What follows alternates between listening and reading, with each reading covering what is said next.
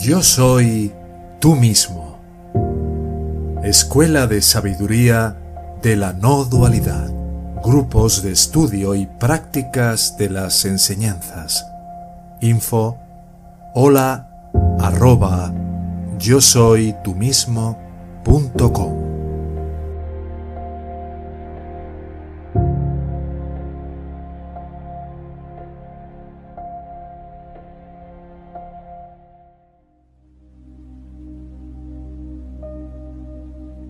¿Cuál es exactamente la relación que existe entre la obra de la gracia, recordáis, y nuestro esfuerzo por, volvernos hacia adentro, por volver hacia lo que realmente somos? Bueno, lo primero de todo es entender que la gracia siempre está disponible, eh, porque siempre existimos. Es decir, nuestra existencia más natural, que es Sat chit, existencia, es ya la muestra de que la realidad, la gracia, el ser, Dios, como le queráis llamar, está constantemente presente en nosotros mismos. Entonces la gracia nos está llamando ininterrumpidamente y sutilmente a ir hacia adentro, a volvernos hacia nuestra verdadera naturaleza a conocernos siendo nosotros mismos tal y como realmente somos.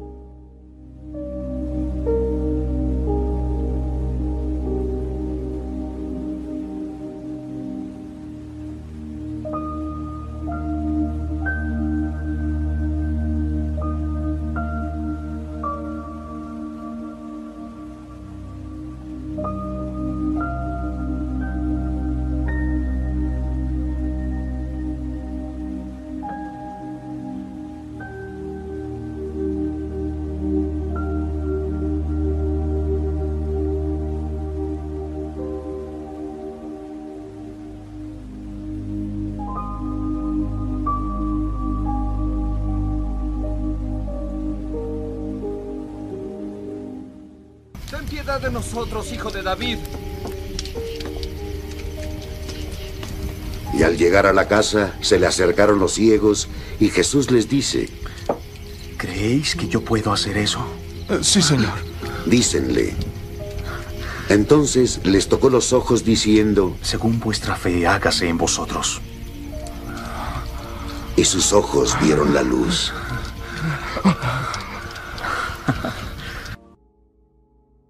Pero depende de nuestro esfuerzo el que volvamos hacia adentro o que permanezcamos de una manera sorda a la llamada de la gracia, la llamada del Espíritu en nosotros, y que respondamos, por lo tanto, o no a esa llamada. Así que en la medida que vamos avanzando en el camino, veremos con mayor claridad que lo que parecía ser nuestro propio esfuerzo por volvernos hacia adentro, también estaba siendo el impulso de la gracia hacia ese giro. Porque, ¿cómo podría ego querer volverse hacia adentro cuando su propia naturaleza es la de ir hacia afuera?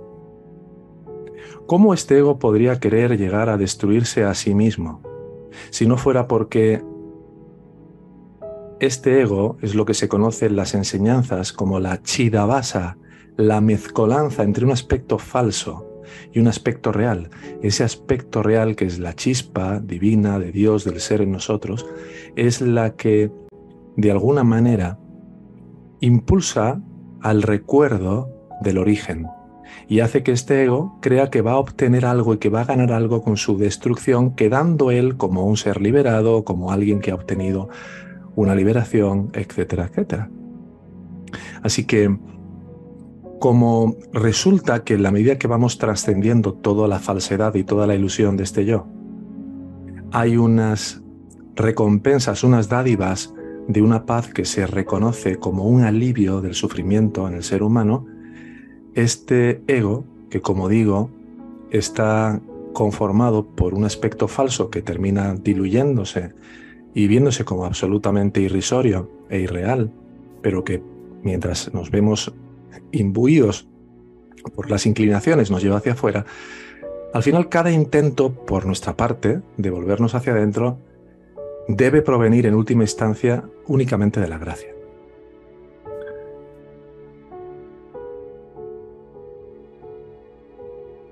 Sin embargo, no, no debemos esperar ociosamente a que la gracia haga este esfuerzo por nosotros cuando aún tenemos y experimentamos esa sensación de ser los hacedores, de ser decisores, de creer que podemos elegir. Mientras creemos que podemos elegir y creemos que tenemos la capacidad de decidir, ¿qué nos dice la enseñanza?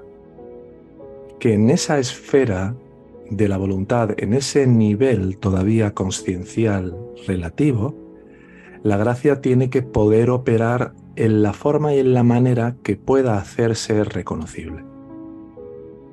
Entonces, al hacer ese esfuerzo creyendo que lo hacemos nosotros, aprenderemos en qué momento estamos siendo conducidos de vuelta a casa. Llegará un momento en que nos demos cuenta perfectamente de que fuimos conducidos con todas las experiencias, con cada una de las experiencias que hemos vivido, hemos sido mm, reconducidos de vuelta a lo que realmente somos.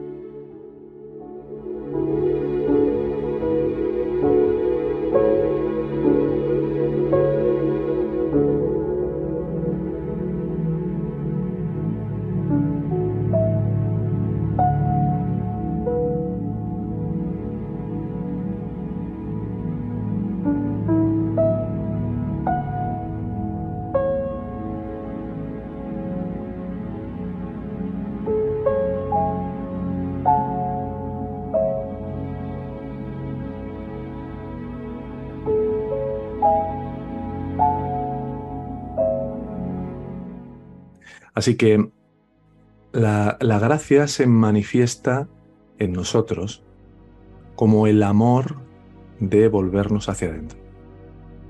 Y el amor se manifiesta en nosotros como el esfuerzo de volvernos hacia adentro. Con lo que el esfuerzo no va a ser posible si no es en el apoyo de la gracia. Nuestra naturaleza real es la gracia.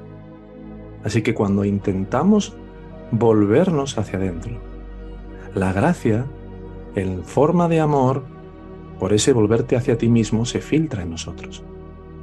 Y cuanto más cultives ese amor, mayor será la inclinación de girarte, de girarte y de establecerte y de establecerte. Imagínate que te dijeran que te queda un día de vida y que la única puerta de salida de tomarte por un cuerpo que va a fenecer y va a desaparecer fuera esa. No harías otra cosa. No harías otra cosa, pero entonces, como nos dice Robert Adams, vivirás la ilusión de creer que en los últimos 10 metros vas a poder recorrer lo que durante tanto tiempo te estuvieron recordando. ¿No veis que lo que más os recordamos siempre es este gírate y vuélvete hacia tu ser real? Que todo lo demás de lo que has hecho en diferentes formas y caminos espirituales, donde no se ponía como lo más importante tratar de permanecer por lo que realmente eres. Lo único que ha hecho ha sido es distraerte. Esto es lo más importante. Ahora, es lo más importante conjuntamente con el hecho de que mientras no ames permanecer en ese silencio de pura autoconsciencia, tienes que detectar hasta el más sutil de los autosabotajes que te hacen creer que hay algo que merece más la pena que eso. Hemos de ver que nuestro esfuerzo consiste en entregarnos cada vez más a la gracia que el dominio de nuestro esfuerzo es darle paso a la gracia, sin obstáculos, para que ilumine nuestro corazón y para que ilumine nuestra mente. Y finalmente, veremos, como decía antes, que la gracia, el amor y el esfuerzo eran solo uno. Bhagavan decía, la gracia es el principio, el medio y el fin. La gracia es el principio, el medio y el fin. ¿Qué significa esto? Significa que nos está llevando a través del camino de la autoinvestigación de vuelta a casa, motivándonos a practicarlo y a seguir practicándolo, hasta que finalmente la gracia nos engulla por completo. Sin embargo, esto no significa que nuestro esfuerzo no tenga nada que ver. Como ego, siempre estamos corriendo hacia afuera con una enorme fuerza, por lo que necesitamos emplear esa fuerza en una dirección completamente contraria. El esfuerzo siempre es de puertas para afuera, es decir, si pones esfuerzo en ser lo que eres, no te va a funcionar.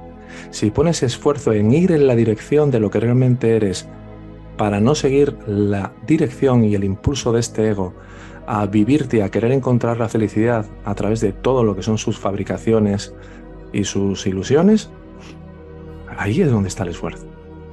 Es para contrarrestar la naturaleza extrovertida de nuestras mentes.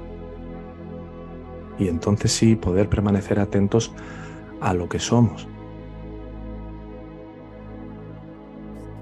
Espero que esto ayude a aclarar un poco más o y que sea de utilidad, ¿no?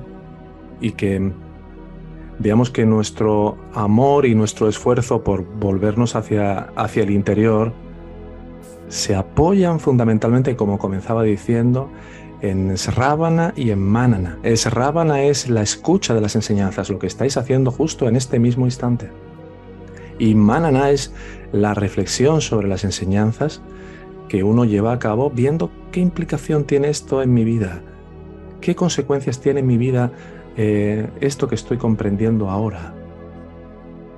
Decía Bhagavan en el Guru Bachaka Kobai que Dios es infinitamente bondadoso porque se ha puesto a disposición de cada uno de nosotros, residiendo en y como nuestro corazón. Somos nosotros los que somos descorteses con Él, cuando ignoramos su presencia y cuando vamos corriendo detrás de las apariencias fugaces de este mundo. Así que el papel de la gracia es primordial, pero el de tu esfuerzo tiene que ser cooperativo tiene que ser cooperativo con la gracia y solo esa cooperación te permitirá llegar al resultado deseado que en realidad descubrirás que siempre estuvo total y completamente logrado. Nunca dejó de ser, pero como ego te pareció que sí, que te habías perdido a ti mismo.